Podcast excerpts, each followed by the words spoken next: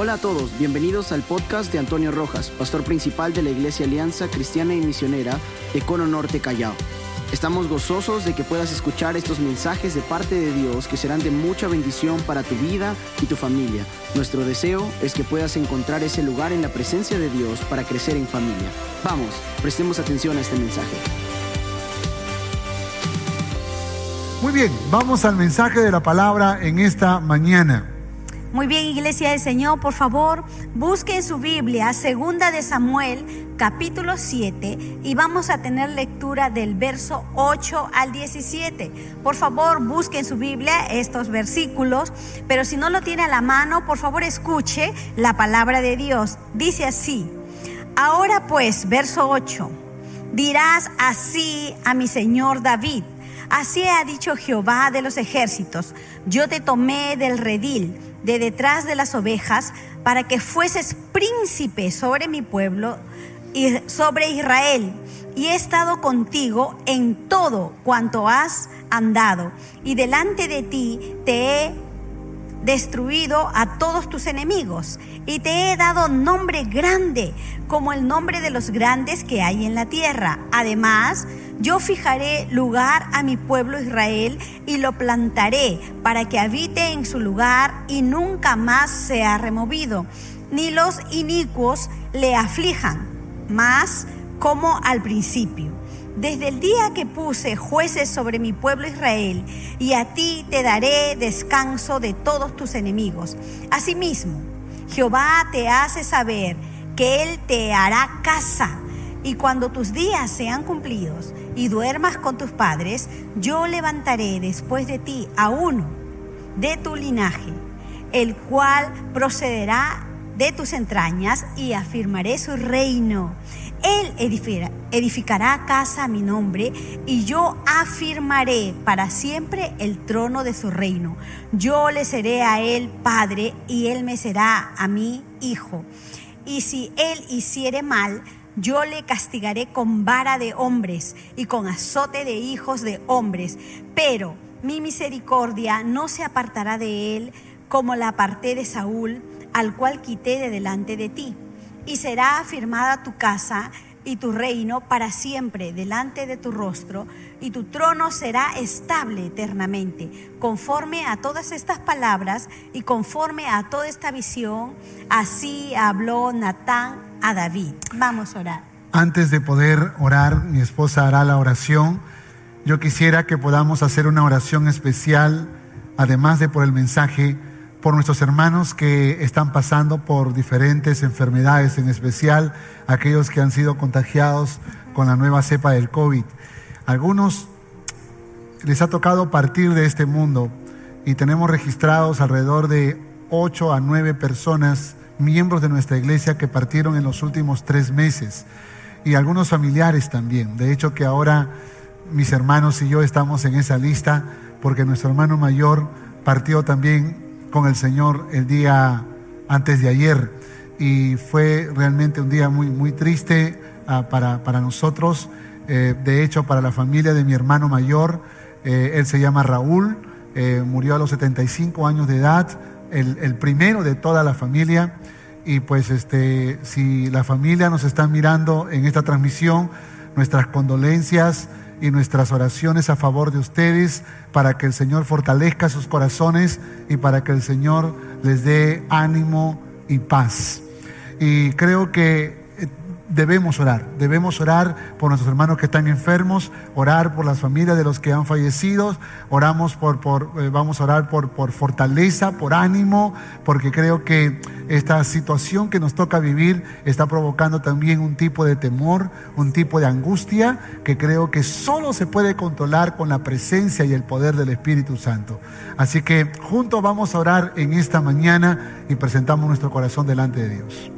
Amén. Vamos a orar, iglesia del Señor. señor. entramos a tu presencia porque creemos que tú escuchas nuestra oración, nuestro clamor.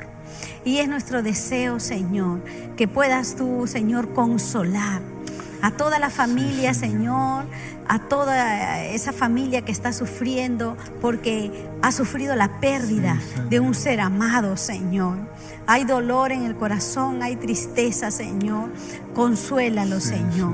Si alguno de ellos aún, de nuestros familiares, no te conocen, esto que sea la oportunidad para considerar entre la vida y la muerte y poder darnos cuenta, Señor, que tú, el Dios que eh, da vida, Señor.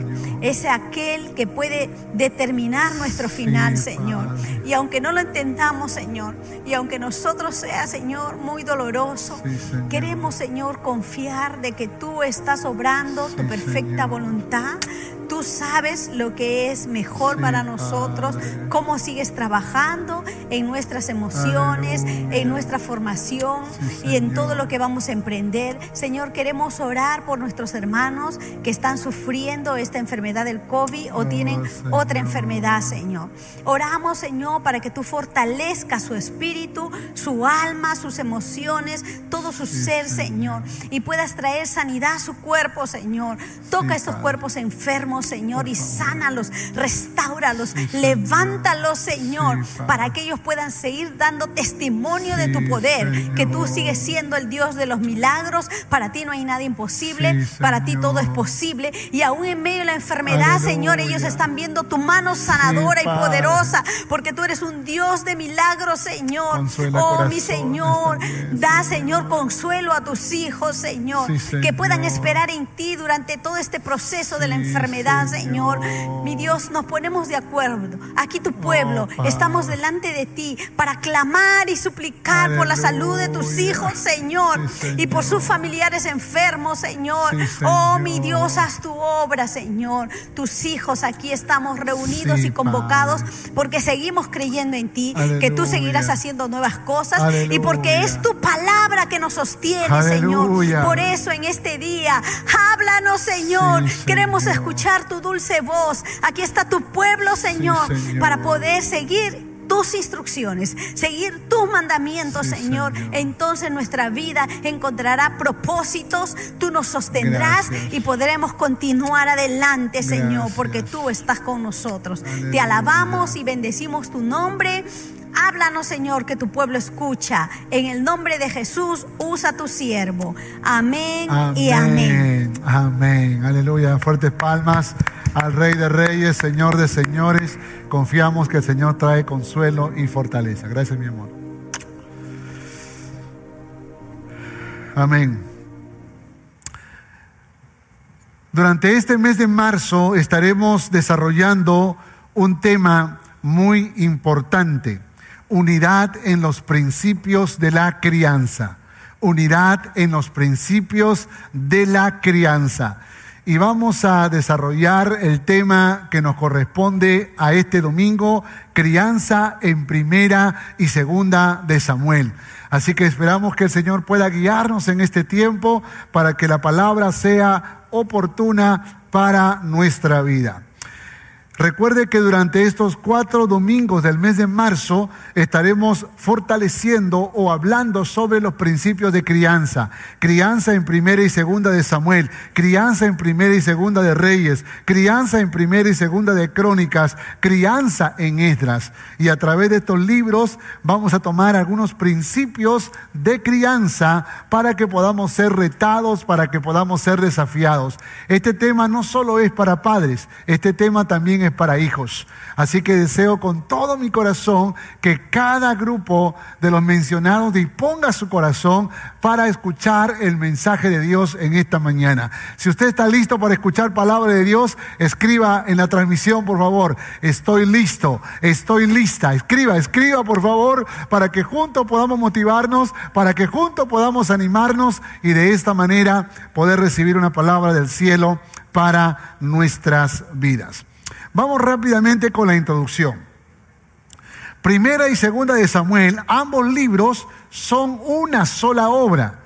El tema de primera y segunda de Samuel tiene que ver con el establecimiento del reino, del reino y el pacto davídico. Si algo usted ha notado cuando ha leído cuando ha leído todo el, libro de Samuel, primera y segunda de Samuel, ha observado que Saúl fue desechado por causa de su desobediencia, pero de alguna manera Dios tiene un trato especial con David a quien Dios le perdona, le da una nueva oportunidad y va a tratar con él, porque David también tiene un corazón que en su momento se arrepiente, se humilla, se consagra a Dios, entonces Dios hace un trabajo especial con David. Entonces el tema principal es el reino y el pacto davídico. Se le dio el nombre de Samuel porque fue el escritor principal, ¿no? Primero y segundo de Samuel, porque Samuel fue el escritor principal y quien ungió a los otros dos personajes también importantes de estos libros, que son Saúl y David. Los libros de Samuel contienen una secuencia histórica que va desde la terminación del periodo de los jueces hasta eh, los últimos días de David. Se puede dividir estos dos libros en tres secciones. La primera, la historia de Samuel. La segunda, la historia de Saúl y la tercera, la historia de David. El verdadero y exitoso sistema de gobierno para Israel, escuche esto por favor, no era una teocracia o una monarquía, sino la teocracia a través de la monarquía. Dios debía ser siempre el verdadero gobernante sobre Israel. Y para eso se requería que los reyes tuvieran un corazón conforme al corazón de Dios, conforme al corazón de Jehová. Y creo que de eso trata este libro. Trata del trabajo que Dios está haciendo con los reyes para forjar sus corazones y convertirlos en corazones conforme al corazón de nuestro amado Dios. La pregunta que podemos hacernos es, ¿qué reflexiones encontramos en el libro de Samuel sobre el tema de crianza? ¿Qué reflexiones?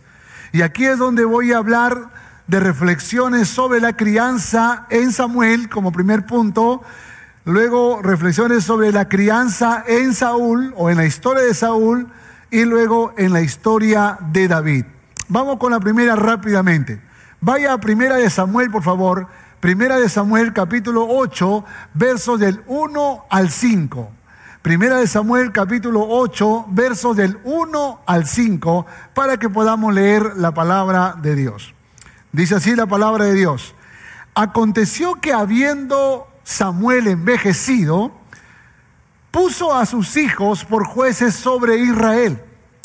Y el nombre de su hijo primogénito fue Joel. Y el nombre del segundo, Abdías. Y eran jueces en Berseba. Pero no anduvieron los hijos por los caminos de su padre. Antes se volvieron atrás tras la avaricia, dejándose sobornar y pervirtiendo el derecho. Entonces todos los ancianos de Israel se juntaron y vinieron a Ramá para ver a Samuel y le dijeron, he aquí, tú has envejecido y tus hijos no andan en tus caminos. Por tanto, constituyenos ahora un rey que nos juzgue como tienen todas las naciones. Quiero que observe, por favor, una situación muy triste en esta lectura bíblica.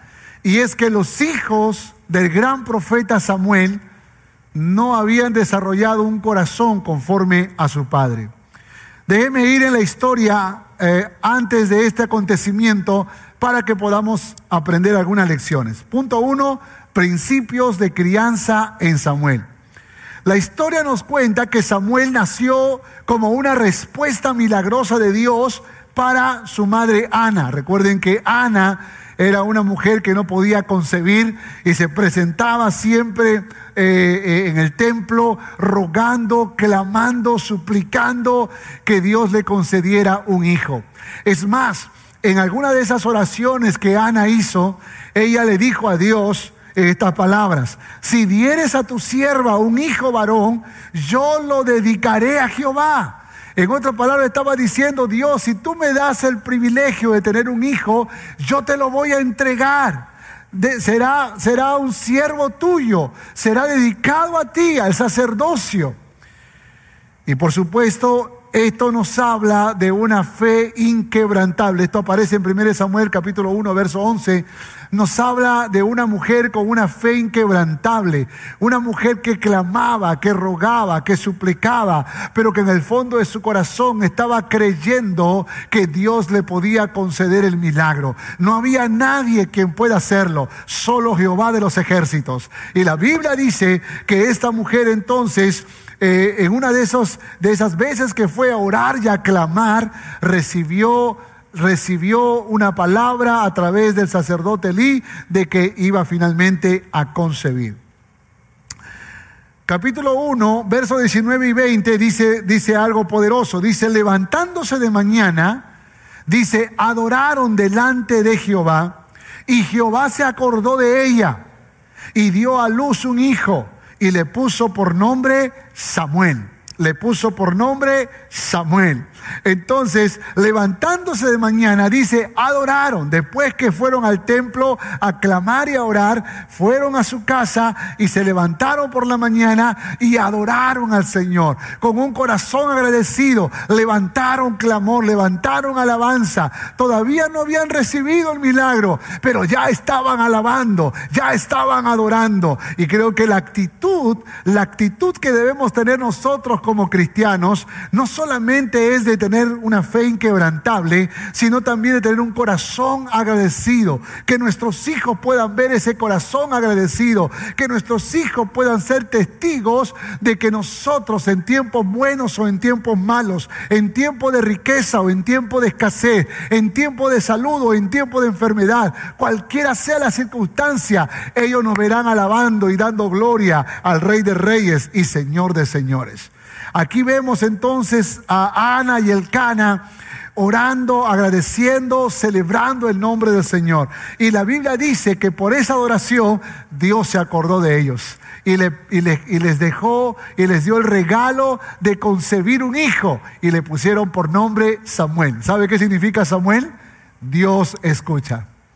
Dios escucha.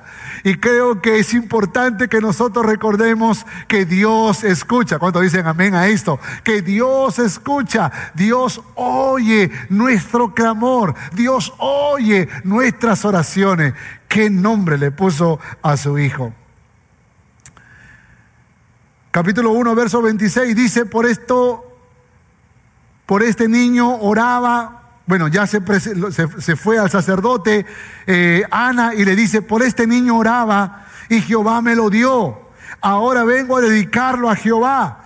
Todos los días que viva será de Jehová. Y adoró allí a Jehová adoró allí a Jehová. Encontramos ahora a esta mujer, Ana, no solamente con una fe inquebrantable, no solamente con un corazón agradecido, sino también como cumplidora de promesas. Yo prometí y aquí vengo a cumplir. Estoy entregando mi hijo conforme lo he prometido. Dije que se lo iba a dedicar a Jehová y aquí te lo traigo, sacerdote Elí. Te lo traigo para que tú puedas criarlo, para que tú puedas instruirlo y para que sirva en el templo de Jehová, cumplidores de promesas. Capítulo 3, verso 20.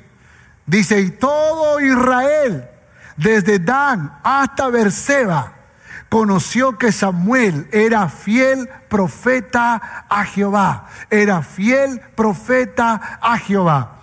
Por alguna razón, la gracia del Señor se derramó de manera muy especial sobre Samuel, porque Dios tenía planes para él.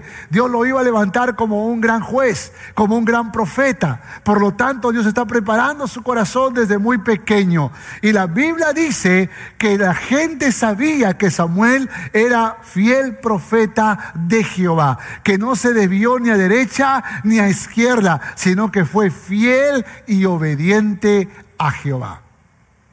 Note estas marcas que creo que son importantes en la vida de un cristiano. Fe inquebrantable, corazón agradecido, cumplidores de promesas, fieles y obedientes. Si nosotros queremos criar a nuestros hijos en el temor de Jehová, necesitamos el corazón de Ana, necesitamos el corazón de Samuel, necesitamos estas marcas para poder criar a nuestros hijos en el temor de Jehová. Qué desafío tan grande nos toca. Hoy en día en que se cree que para ser papá solo se necesita tener mucho dinero en la billetera, de esa manera poder comprarle todo lo que mis hijos quieren, todo lo que mis hijas desean. Sepan que hay familias con mucho dinero, pero que están completamente destruidas porque el dinero no trae felicidad, ni seguridad, ni paz a los corazones. No hay duda que solo es la palabra, la sabiduría, los principios de Dios, el carácter afable, el amor de Dios derramado en nuestros corazones. Fe inquebrantable, corazón agradecido, cumplidores de promesas, fieles y obedientes. Sin embargo, en la porción que hemos leído, en la porción que hemos leído, capítulo 8, verso 1, nos dice algo muy interesante. Dice, Samuel envejecido puso a sus hijos por jueces sobre Israel. Puso a sus hijos por jueces sobre Israel. Escuche esto, por favor, para todos aquellos que somos padres. Si realmente tú quieres criar conforme a los principios de la palabra, aquí viene un, primer consejo. Involúcralos en el servicio, involúcralos en el trabajo. Es interesante cómo Samuel no descuida su labor de papá. Samuel está insistiendo en que sus hijos se inserten en, la tarea de ser jueces. Samuel era juez y está involucrando a sus hijos en lo que él está haciendo, porque de alguna manera quiere insertarlos en esta labor, en este trabajo, en este servicio.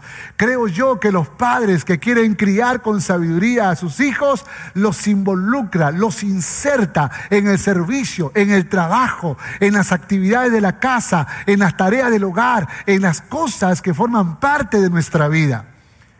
Si tú tienes un hijo o una hija que no quiere ser parte de esto, puede que tengas un hijo rebelde, puede que tengas una hija rebelde que no le importa, que no le interesa lo que te está sucediendo o los intereses que tú tienes. Sin embargo, aquí encontramos a un Samuel que inserta a sus hijos en la tarea de jueces. Pero el capítulo 8, el verso 3 nos dice algo, algo muy triste. Dice, pero no anduvieron los hijos por los caminos de su padre. Antes se volvieron tras la avaricia, dejándose sobornar y pervirtiendo el derecho. Hoy, hoy en día que vivimos corrupción en nuestro país, de hecho que nos, nos trae a memoria muchas de las noticias que hemos visto. Y vemos acá tristemente que estos jueces que se volvieron corruptos son hijos del gran profeta Samuel. ¿Qué sucedió? ¿Qué pasó? ¿Cómo es que un buen hombre como, como Samuel? ¿Cómo es que un gran profeta como Samuel? ¿Cómo es que este, este gran siervo de Dios tiene hijos que ahora están metidos en sobornos, están metidos en avaricia, están metidos en, en corrupción? ¿Qué está sucediendo? ¿Qué está pasando? Y la Biblia no nos dice, no nos dice qué sucedió. Porque alguien podría decir tal vez, tal vez eh, Samuel era un gran profeta, pero no era un gran padre. Pero la Biblia no dice eso. La Biblia solo dice que era un fiel profeta, era un fiel profeta. Pero también podríamos pensar que cuando los hijos van creciendo y se van haciendo jóvenes, toman sus propias decisiones y se dejan influenciar por las por personas fuera del marco familiar. Yo que tengo hijos jóvenes, Puedo, entender esto, porque ellos se mueven en el mundo del trabajo, en el mundo de los amigos, en el mundo de, de los negocios, y de pronto puede encontrar algunas influencias externas que son ajenas a lo que los padres le hemos sembrado, le hemos enseñado. Como quiera que haya sido, los hijos de Samuel comenzaron a vivir en corrupción, comenzaron a vivir en rebelión, comenzaron a vivir en desobediencia, haciendo lo malo. Y, aquí es donde viene el principio que creo que es importante. Cuando nuestros hijos están haciendo lo malo, cuando nuestros hijos están metidos en un tipo de pecado, cuando nuestros hijos están en rebeldía ante Dios, frontal, ¿qué tenemos que hacer? Y aquí está mi consejo, estórbalos en su pecado estórbalos en su pecado. De hecho, que cuando el profeta Samuel reemplazó al sacerdote Elí, una de las cosas que Dios le reprochó al sacerdote Elí fue que no estorbó el pecado de sus hijos, Ovni y Fines. No, no, no les reprochó, sino más bien les consintió el pecado.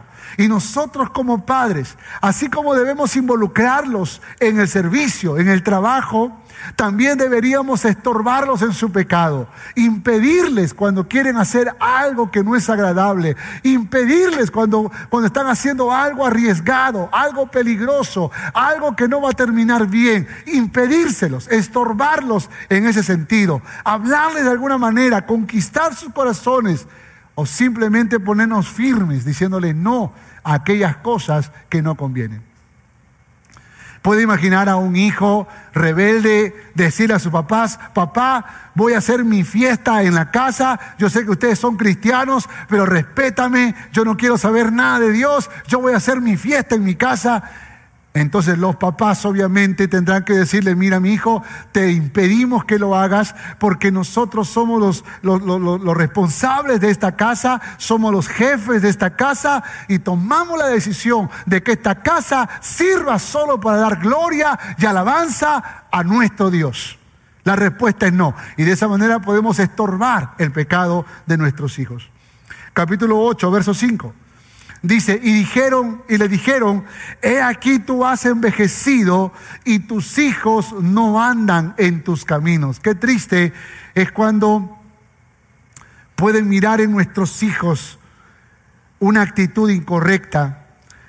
Y el pueblo le dijo a Samuel, tú has envejecido y tus hijos no andan en tus caminos. Y yo creo que al margen de esta realidad que Samuel está viviendo, cuando nosotros nos toque vivir experiencias como esta, escuche, aquí está el consejo para otro principio de la crianza, persiste en la corrección persiste en la corrección. Por favor, no vayas a pensar que porque tu hijo o tu hija ya tiene 18 años, ya tienes que parar con la corrección. No, tendrás que seguir corrigiendo, tendrás que seguir instruyendo, tendrás que seguir enseñando, porque la responsabilidad no termina sino hasta el día que ellos se casan, hasta el día que salen de la cobertura de nuestra autoridad y forman su propia familia. Más aún después de casados todavía podemos seguir siendo consejeros para ellos porque nos hemos ganado un respeto y una autoridad sobre sus vidas. Persiste en la corrección. Así que nota tres consejos poderosos, involúcralos en el servicio o trabajo, estórbalos en su pecado y persiste en la corrección. Ustedes verán una figura escalonada donde está Ana, su hijo Samuel, y ahora los hijos de Samuel, Joel y Abdías. Y quiero que observe dónde está el problema, dónde radica el pecado, dónde está la rebelión. Está en la tercera generación, Joel y Abdías. Lo puse con rojo para que usted se pueda dar cuenta. Joel y Abdías. Ahí está la rebelión. ¿Por qué razón estaban rebeldes? Quizás se conocían con los hijos de Elí. Quizás conversaban con los hijos de Elí. Quizás los hijos de Elí, Fines, pasaban tiempo con los hijos de Samuel. ¿Qué está pasando? ¿Qué está sucediendo? Hay gente que está influenciando el corazón de Joel y Abías. Algo está pasando. Y esto es algo importante que debemos considerar. Tenemos que cuidar quienes están influenciando el corazón de nuestros hijos, quienes están afectando el corazón de nuestros hijos, para bien o para mal. Y si encuentras personas que lo están influenciando para bien, dale gracias a Dios. Pero si hay personas que lo están influenciando para mal, lo mejor que puedes hacer es apartar de esas personas a tus hijos, ya que tú los amas con todo tu corazón. Segundo punto, Segundo punto, vamos rápidamente. Principio de crianza en, en Saúl. Primera de Samuel, capítulo 20, verso 30 al 34. Primera de Samuel, capítulo 20, verso 30 al 34. Rápidamente vamos a leerlo. Dice, entonces se encendió la ira de Saúl contra Jonatán y le dijo, hijo de la perversa y rebelde ¿acaso no sé que tú has elegido al hijo de Isaí para confusión tuya y para confusión de la vergüenza de tu madre? Porque todo el tiempo que el hijo de Isaí viviere sobre la tierra, ni tú estarás firme, ni tu reino. Envía pues ahora y tráemelo porque ha de morir. Y Jonatán respondió a su padre Saúl y le dijo, ¿por qué morirá? ¿Qué ha hecho? Entonces Saúl le arrojó una lanza para herirlo, de donde entendió Jonatán que su padre estaba resuelto a matar a David. Y se levantó Jonatán de la mesa con, con exaltada ira y no comió pan el segundo día de la nueva luna porque tenía dolor a causa de David, porque su padre le había afrentado, porque su padre le había afrentado. Permítame hacer un poco de historia acerca de Saúl. En el capítulo 9, verso 1, antes, la historia al comienzo, nos dice algo muy interesante. Nos dice, había un varón de Benjamín, hombre valeroso, el cual se llamaba Cis. La palabra, o, la palabra valerosa o valeroso, la palabra hebrea es Jail, que significa fuerte, valiente, vigoroso, virtuoso, esforzado. Y aquí encuentro entonces una marca importante para la crianza en los padres. Los padres tenemos que ser inspiración. Seamos inspiración para nuestros hijos. Seamos Jail. Seamos valientes, fuertes, vigorosos, virtuosos, esforzados. Que nuestros hijos puedan ver el carácter de Cristo en nosotros. Que nuestros hijos puedan ver la potencia de la fe que el Señor ha depositado en nuestros corazones. Seamos inspiración. Capítulo 9, verso 2.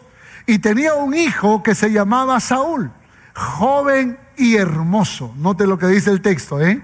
Joven y hermoso. Ahora uno dice, pero ¿qué tiene que ver que sea hermoso? Pudo haber sido feo también, igual podía haber sido un gran hombre. No, pero aquí la palabra hermoso en el hebreo es tov.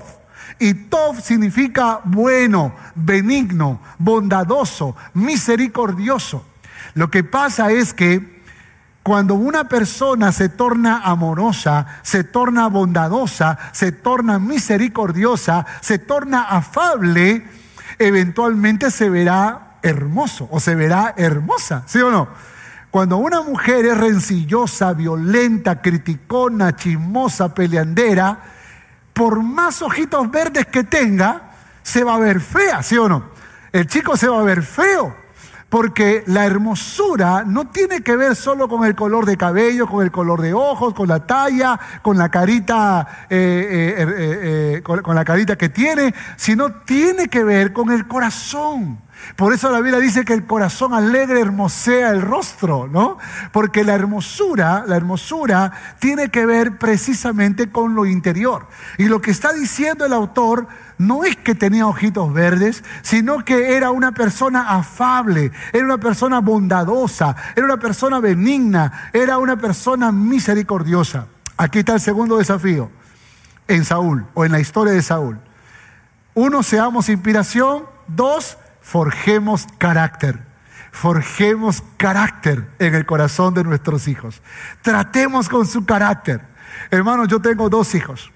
Y déjenme decirles que no soy el padre extraordinario, ¿eh? También cometo mis errores. Pero si algo tengo que hacer cada día es forjar su carácter, forjar su carácter. ¿Saben lo que significa forjar? Es, es coger el fierro, el fierro, el acero, y meterlo en el fuego y luego darle golpes, golpes de tal manera que podamos darle la forma que nosotros queremos. Eso es forjar. Y tenemos que forjar el carácter de nuestros hijos. Y mejor es que lo hagamos desde la infancia, que lo hagamos en la adolescencia, porque cuando lo hacemos en la juventud o en la adultez, todo será más difícil. Todo será más difícil. No digo imposible, pero será más difícil. Por esa razón tenemos que hacer ese trabajo en la infancia, en la preadolescencia. Tal vez la adolescencia ya es una, una etapa difícil, la juventud mucho más, pero nunca imposible. Capítulo 9, verso 3. Dice, y se habían perdido las asnas de Cis y le dijo a su hijo Saúl, levántate y ve a buscar las asnas. Nota por favor lo que está pasando. Ve a buscar las asnas. Y la historia nos dice que Saúl salió a buscar la sana de su padre que se le había perdido y se demoró, ¿sabes cuánto tiempo? Tres días. Tres días en encontrar las asnas. Y no regresaba a su casa. sino hasta que pudiera encontrar las asnas. Hasta que finalmente la historia tiene muchos detalles, pero encuentra las asnas y regresa a la casa de su padre. Qué interesante historia, ¿verdad? ¿Sabe de qué nos habla esto? Nos habla de perseverancia, nos habla de persistencia. Y creo que así como debemos ser inspiración para nuestros hijos, así como debemos forjar su carácter, necesitamos enseñarles perseverancia, perseverancia en lo que quieran emprender en la vida, en lo que quieran hacer en la vida. He visto momentos en la, en la, vida de mis hijos en las que han querido detenerse de estudiar o detenerse en algún proyecto laboral o detenerse en algún momento de su vida, pero siempre le hemos animado, sigue adelante, no desmayes, persiste, persevera, tú puedes, tú lo vas a lograr, en el nombre del Señor lo vas a lograr. Y creo que es importante que nosotros como padres no solamente seamos inspiración para ellos, no solo forjemos el carácter, sino que les enseñemos, les enseñemos la perseverancia. Capítulo 18, versos 8 y 9. Capítulo 18, versos 8 y 9. Dice la Biblia, y esta es ya la historia cuando Saúl ya está más grande, Saúl ya está como rey y van a la guerra con David y las jóvenes cantan, Saúl mató a mil, pero David mató a diez mil. Y el verso 8 y 9 del capítulo 18 dice, y se enojó Saúl en gran manera, porque a David le dieron diez mil y, a mí miles, dijo, dijo Saúl y no miraba con buenos ojos a David. Escuche, escuche esto por favor. Cuando nuestros hijos van creciendo, una de las cosas con las que se van a encontrar es con una competencia natural que hay en la sociedad, en la universidad, en la escuela, en el trabajo, en los negocios. Una competencia a veces sana y otras veces injusta. Sin embargo, nosotros como padres tenemos que promoverlos al dominio propio. ¿Me entiende lo que le estoy diciendo?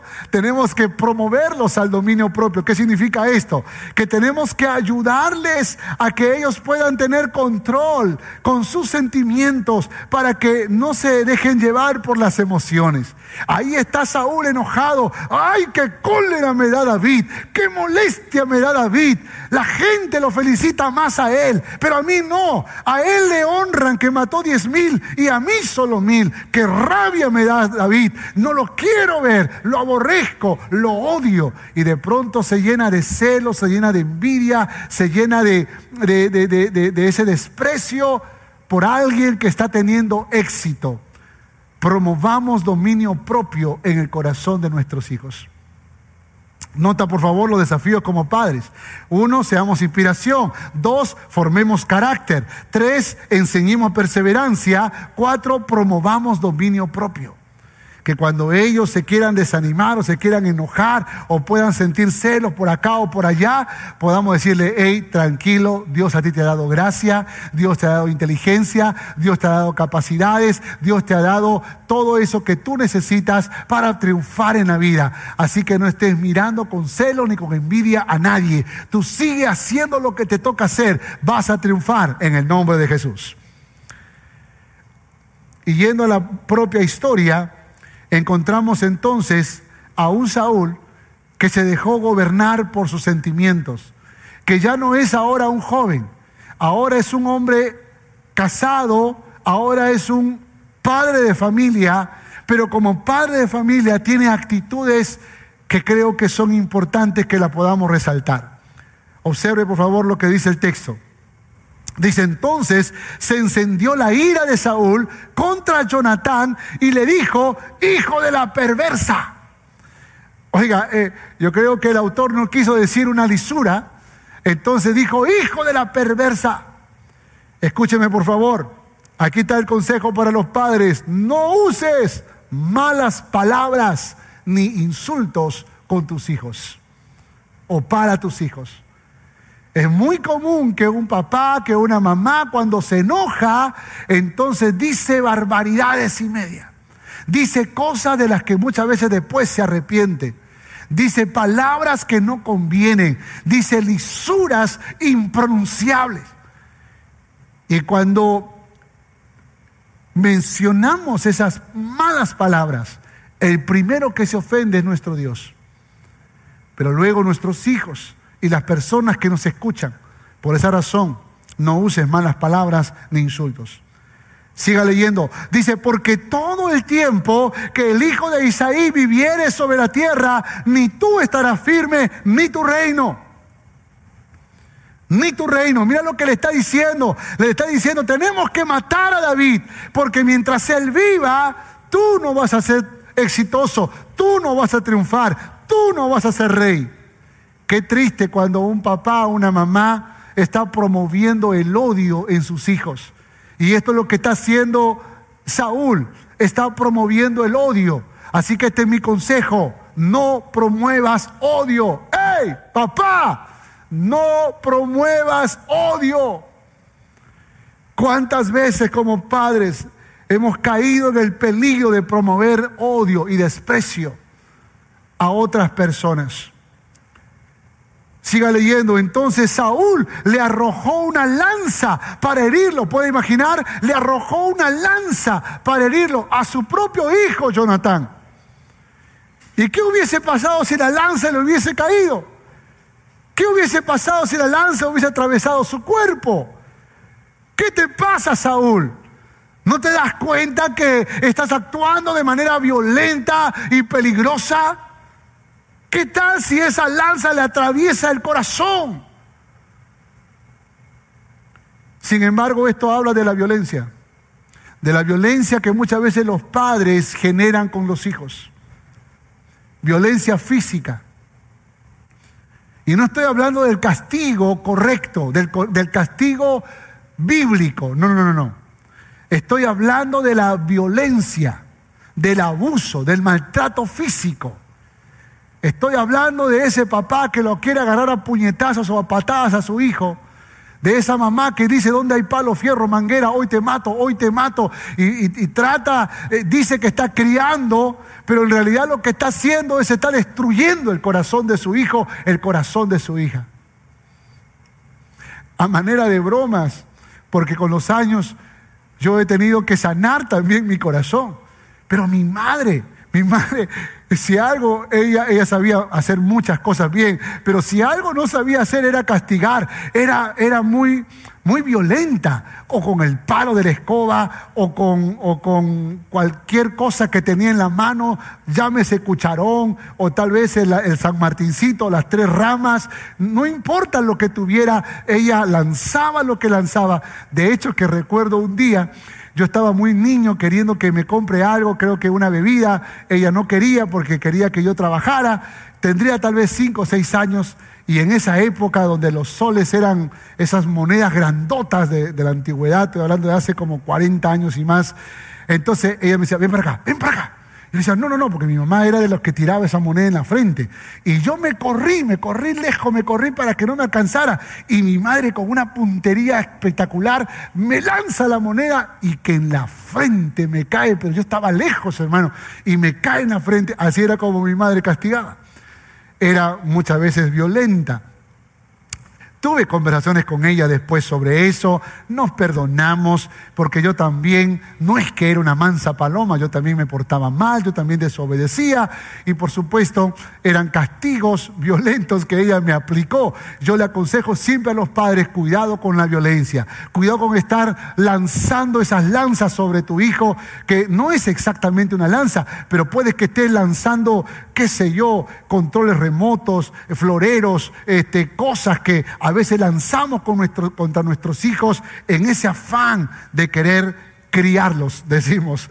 Así que no uses malas palabras, no promuevas odio, no seas violento, no seas violento. ¿Sabe? Dice la Biblia que se levantó Jonatán de la mesa con exaltada ira porque su padre le había afrentado, su padre le había avergonzado, su padre lo había humillado. Escuche por favor, lo que nosotros sembramos, eso cosechamos. Lo que nosotros sembramos, eso cosechamos. Por esa razón es importante que nosotros podamos analizarnos cómo estamos criando a nuestros hijos. En la misma escalera, En la misma escalera del primer punto. Aquí ahora tenemos a Cis, tenemos a Saúl y tenemos a Jonatán. ¿Dónde está el problema? ¿Dónde está el problema? Sabe que a mí me, impacta la historia porque el problema no está en Jonatán. La Biblia no registra que la rebelión está en Jonatán. El problema tampoco está en Cis. Nota, por favor. El problema está en Saúl. Ahí está el problema. No está en la tercera generación, está en la segunda generación. A diferencia del primer punto que sí estaba en los hijos de Samuel, aquí no está en, los, en el hijo de Saúl, sino está en el mismo Saúl. En el mismo Saúl. Saúl se está envenenado. Saúl está lleno de celos. Saúl está lleno de odio. Saúl está lleno de venganza. Saúl quiere matar a David y eso no lo deja vivir. ¿Te has encontrado con personas que quieren arruinarle la vida a alguien? ¿Te has encontrado con personas que le quieren destruir y dicen, no voy a parar hasta verlo arruinado, hasta verla arruinada, no voy a parar? ¿Te has encontrado con gente así? Porque ese tipo de personas nunca serán felices y nunca podrán hacer felices a nadie. ¿Sabe por qué? Porque su corazón está lleno de odio. Ese era el problema de Saúl. ¿Por qué Jonatán quedó libre? ¿Por qué Jonatán no siguió el ejemplo de su padre? ¿Por qué Jonatán se libró de esto? ¿Sabe por qué? Porque Jonatán aprendió el significado del pacto de amigos. Jonatán no le importaba que su trono corría riesgo, no le importara, no le importaba que David pudiera llegar a ser rey en vez de él. Lo que le importaba era tener una sana amistad con David. Una sana amistad con David, porque David era amigo de Jonatán y Jonatán era amigo de David. Y qué bueno es cuando nos rodeamos de buenos amigos. Qué bueno es cuando nos rodeamos de gente afable, de gente noble, de gente amorosa, de gente perdonadora, de gente misericordiosa. Entonces quedas libre, quedas libre de aquellas cosas que pueden envenenar tu corazón. Jonatán está más conectado con David que con su propio padre. Y esa es la razón por la cual él quedó libre de toda esa amargura que envenenó el corazón de Saúl. Vamos con el tercer punto. Hablemos ahora de David. Primera de Samuel capítulo 16, verso 10 al 13. Primera de Samuel capítulo 16, verso del 10 al 13. Dice, e hizo pasar Isaí siete hijos suyos delante de Samuel, pero Samuel dijo a Isaí, Jehová no ha elegido a estos. Entonces dijo Samuel a Isaí, ¿son estos todos tus hijos? Y respondió, queda aún el menor que apacienta las ovejas. Y dijo Samuel a Isaí, envía por él, porque no nos sentaremos a la mesa hasta que él venga aquí. Envió pues por él y le hizo entrar, y era rubio, hermoso de ojos y de buen parecer. Entonces Jehová le dijo, levántate y úngelo, porque este es. Y Samuel tomó el cuerno de aceite y lo ungió en medio de sus hermanos. Y desde aquel día en adelante el Espíritu de Jehová vino sobre David. Se levantó luego Samuel y se volvió a Ramá. Déjame rápidamente hablarte del principio de crianza en la historia de David. El texto dice, e hizo pasar Isaí siete hijos suyos delante de Samuel, siete. Pero recuerde que Isaí no tiene siete hijos. ¿Cuántos hijos tiene? Ocho. Ocho.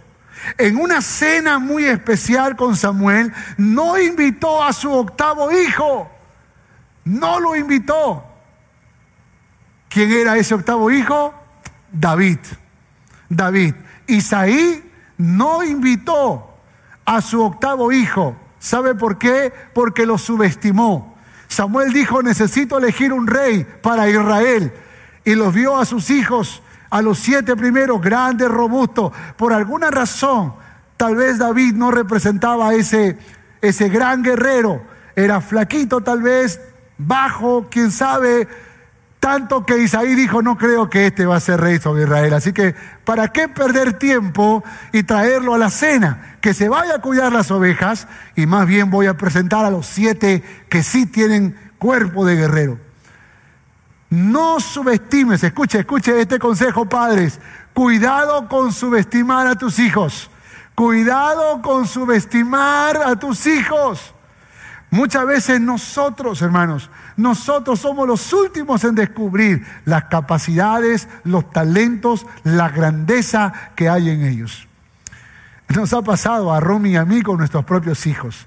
Es increíble descubrir el aprecio, la valoración, la, la, admiración que ellos ganaban en su centro de trabajo, en su centro de estudios, y de pronto nosotros todavía considerábamos que eran, frágiles o que tal vez todavía estaban en proceso de aprendizaje cuando ellos ya habían logrado ciertas cosas en su vida. Yo creo que nosotros podemos correr el riesgo de subestimar a nuestros hijos. Cuidado con subestimar a tus hijos. Otro, dijo Samuel a Isaí, ¿son estos todos tus hijos? Y él respondió, queda aún el menor que apacienta las ovejas. Queda aún el menor que apacienta las ovejas. Ay, pero los guerreros están acá. Aquí viene el consejo. Cuidado con comparar a tus hijos. Cuidado con compararlos. Porque lo que no tiene en el cuerpo, uno de ellos lo puede tener en la mente. Lo que, lo que no tiene en el talento, lo tiene en el conocimiento el otro. De hecho que nuestros hijos son muy diferentes. Son muy distintos. Y yo no sé cuántos hijos tienes, pero puedo asegurarte que ninguno es igual el uno del otro. Por lo tanto, necesitamos nosotros cuidarlos, cuidar de compararlos el uno con el otro. A veces los padres en su desesperación dicen, mira tu, tu hermano, tu hermana, ella sí es ordenada, ella sí es estudiosa, ella sí es inteligente, él sí es, él se baña todos los días, él sí se ordena, él sí se peina, él sí come toda la comida. Y muchas veces vamos comparándolos con los otros hijos, hay que tener cuidado. Si tú quieres criar con sabiduría a tus hijos, cuidado con compararlos. Otro texto. Envía pues, envió pues por él y lo hizo entrar y era rubio, hermoso de ojos y de buen parecer. Tenía una cara bonita. Este sí era cara bonita, ¿eh? Además, además de, de bondadoso, tenía una cara muy bonita. Y escúcheme, si algo yo he visto con los años, es que hay personas que muchas veces viven de apariencias. Y hay que tener cuidado con las apariencias. De hecho, que este es mi tercer punto en este tema, en, este, en, esta historia. Cuidado con las apariencias. Cuidado con las apariencias, porque detrás de esa cara bonita, detrás de esa imagen linda, puede que haya un corazón despreciado, un corazón dañado, un corazón herido, un corazón marcado. Y qué necesario, qué importante es que nosotros podamos identificar detrás de esas apariencias el dolor que nuestros hijos pueden estar viviendo. Dice la historia, y lo ungió en medio de sus hermanos, y desde aquel día en adelante el Espíritu de Jehová vino sobre David. Vino sobre David. Y el Espíritu de Jehová entonces le dio la oportunidad de poder sanar esas heridas de menosprecio, esas heridas de rechazo, esas heridas de dolor.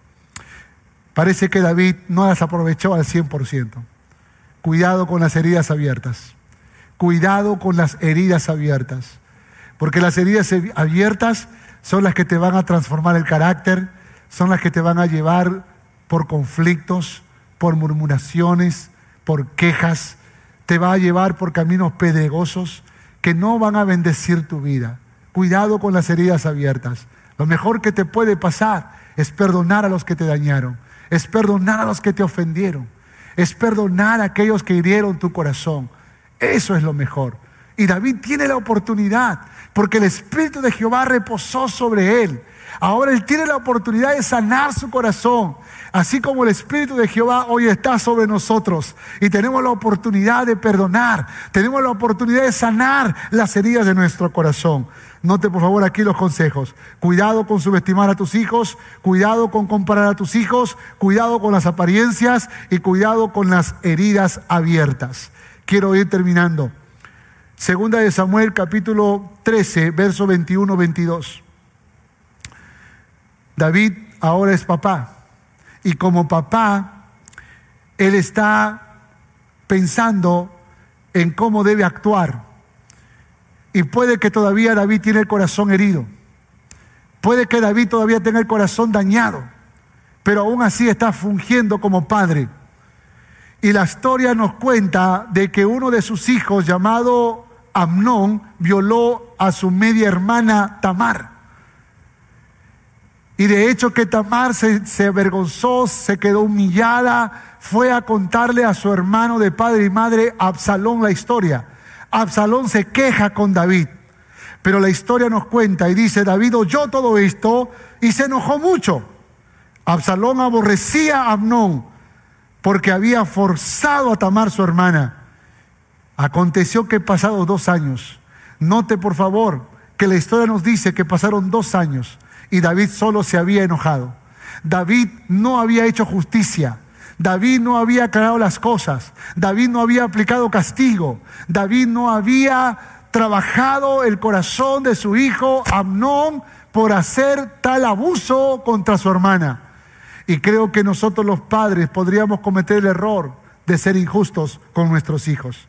Según de Samuel 14, 23, 24, dice la Biblia, que, Absalón tomó la justicia en sus manos y se vengó y mató a Amnón y luego tuvo que escapar a otra tierra.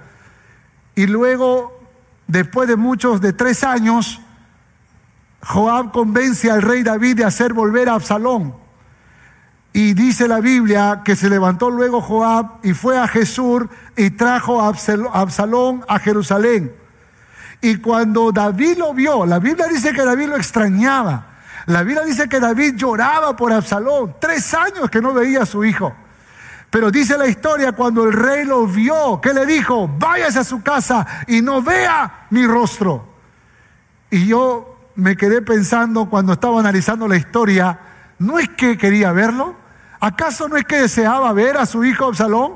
Ahora que lo está viendo, ya no lo quiere ver. Le dice, váyase de, mis ojos, no lo quiero ver. Y yo creo que ese es el problema cuando nos falta aprender a ser afectivos como padres.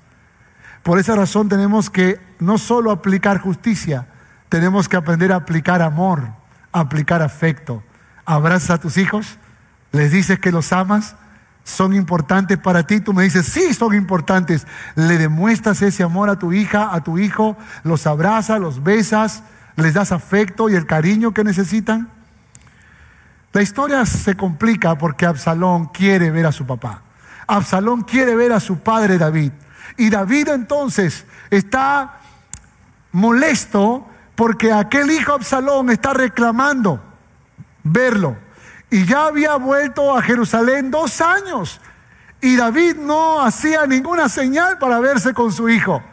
Pero después de dos años se vieron. Y David en un acto de menosprecio a su hijo, en un acto de, de poco valor, le reclamó la exigencia del cariño que pedía Absalón. Y le dijo algo así como, tanto escándalo hace por un beso, aquí está el beso. Y su forma de tratar a su hijo no resolvió su necesidad, sino más bien se convirtió en su archienemigo. Note esto, por favor. Se convirtió en su archienemigo. Absalón se rebeló contra su padre. En vez de aplicar perdón, en vez de decirle, perdóname hijo, perdóname hijo, en vez de reconocer su falta, tomó una actitud violenta, agresiva, que finalmente trajo mucho dolor. Absalón se revela contra su padre y usted que leyó la historia sabe la triste forma en que esto, eh, este desenlace de la historia de Absalón. En, el, en la escalera que, que he puesto aquí como figura, ¿dónde está el problema? ¿Dónde está el problema? ¿Está en Absalón? Sí. ¿Está en David? También. ¿Está en Isaí? También. Está en las tres generaciones. Porque hay menosprecio, hay, celos, hay, hay subestimación. Y lamentablemente cuando esas cosas hay en la familia, cuando esas cosas se practican en el hogar, entre padres, hijos, nietos, entonces las generaciones sufren. Las generaciones son marcadas por el odio. ¿Sabes qué es lo peor que le pasó a Absalón? Lo peor que le pasó a Absalón es encontrarse con Aitofel. Aitofel era el consejero principal del rey David, que también estaba lleno de odio porque era el abuelo de Betsabé, la mujer que David tomó para acostarse con ella. Y guardó en su corazón tanto odio con David que cuando Absalón se sublevó, Aitofel se unió con él para atacar a David. Escúchame esto, por favor. Ten cuidado con las personas que están a tu lado. Ten cuidado si son personas que están envenenando tu alma. Ten cuidado si son personas que están dañando tu corazón, que están enfermándote para odiar a otra persona, para vengarte de otra persona. Ten cuidado. La Biblia dice que las malas conversaciones corrompen las buenas costumbres. Escúchame joven, la palabra del Señor dice, el que anda con sabios, sabio será, pero el que anda con necios será quebrantado. Por esa razón es importante que nosotros cuidemos. Aitofel tenía investidura de hombre sabio, tenía investidura de hombre inteligente, de hombre capaz, de hombre que lo conocía todo. Es más, la Biblia dice que el consejo de Aitofel era equivalente al consejo de Dios. Pero cuando un corazón está amargado, cuando un corazón está resentido, cuando un corazón está lleno de odio, no importa cuánto conocimiento de la palabra tenga, finalmente lo que va a irradiar es veneno destructivo para otras personas. Por esa razón es necesario que nosotros nos analicemos, que nos evaluemos y reflexionemos sobre cómo está nuestro corazón. Conclusión. A través de esos tres personajes hemos aprendido varios principios de crianza. Es necesario que nos analicemos, ¿Dónde está el problema que aún no resolvemos? David es el personaje principal de estos libros, pero también es el ejemplo de que Dios es Dios de nuevas oportunidades, que Dios lo entrega cuando nos arrepentimos de corazón. Segunda de Samuel capítulo 12, verso 13 dice así, frente al pecado que David había cometido con Betsabé, dice que después que Natán lo confrontó, él dijo, David le dijo a Natán, reconozco que he pecado contra Dios y que he hecho lo que a él no le gusta. Y Natán le contestó, por eso mismo, por ese mismo arrepentimiento, Dios te ha perdonado y no vas a morir por ese corazón arrepentido, Dios te ha perdonado y no vas a morir. Los planes continúan contigo. Por ese corazón arrepentido. Y hoy te vengo a decir en el nombre de Jesús, por ese corazón arrepentido, Dios te puede perdonar y los planes continúan. Los planes de Dios continúan para tu vida. Ahora ponte tú en esa escalera, por favor. Analízate, por favor. Porque en esa escalera está tu papá y tu mamá, estás tú o yo y están nuestros hijos. ¿Dónde está el problema? Analízalo, sé honesto, sé honesta para analizar. ¿Dónde está el problema? ¿Está en tus hijos? ¿Está en nosotros? ¿O está en nuestros padres? ¿Dónde está? Tienes que ser capaz. Hay gente que dice, ay, yo amo a mi papá, yo amo a mi mamá y le acepto todo lo que me diga. No, no, no, no, Tú tienes que, tú tienes que filtrar todo a la luz de la palabra, a la luz de la palabra. A mí me dañó mucho no aplicar este principio, pero cuando lo apliqué fue el inicio de mi sanidad y de mi restauración porque tuve que honrar a mis padres por las cosas buenas que recibí, pero tuve que perdonarlos por las cosas malas que recibí. Por esa razón es importante que nos analicemos, porque si nosotros nos analizamos, vamos a criar con sabiduría, vamos a hacer las cosas bien, vamos a ser guiados por Dios y por el Espíritu Santo, y la gloria postrera será mayor que la primera. ¿Cuántos dicen amén a esto? ¿Cuántos dicen amén? Yo quiero animarte en el nombre de Jesús a que tú en esta, en esta hora le digas a Dios con todo tu corazón, Señor, yo reconozco dónde está el problema. Y hoy, Señor, humillo mi corazón delante de ti, me arrepiento, reconozco que te he fallado. Y hoy vengo a decirte como el profeta Natán le dijo a David, por ese corazón arrepentido, no solo Dios te perdona, Él sigue teniendo planes contigo. Él sigue trabajando en tu vida y en tu corazón. ¿Quieres orar al Señor? ¿Quieres acercarte al trono de Dios? Ora conmigo, por favor. Ora conmigo. Padre, en el nombre de Jesús, te doy gracias en esta preciosa mañana por tu palabra y por este bello tiempo de poder compartir. Deseamos, Señor, que tú bendigas la vida de mis hermanos, que tu gracia sea poderosa sobre ellos. Ruego que tú limpies los corazones, que tú santifiques, que tú purifiques, que tú traigas renovación, restauración, limpieza, santidad a los corazones.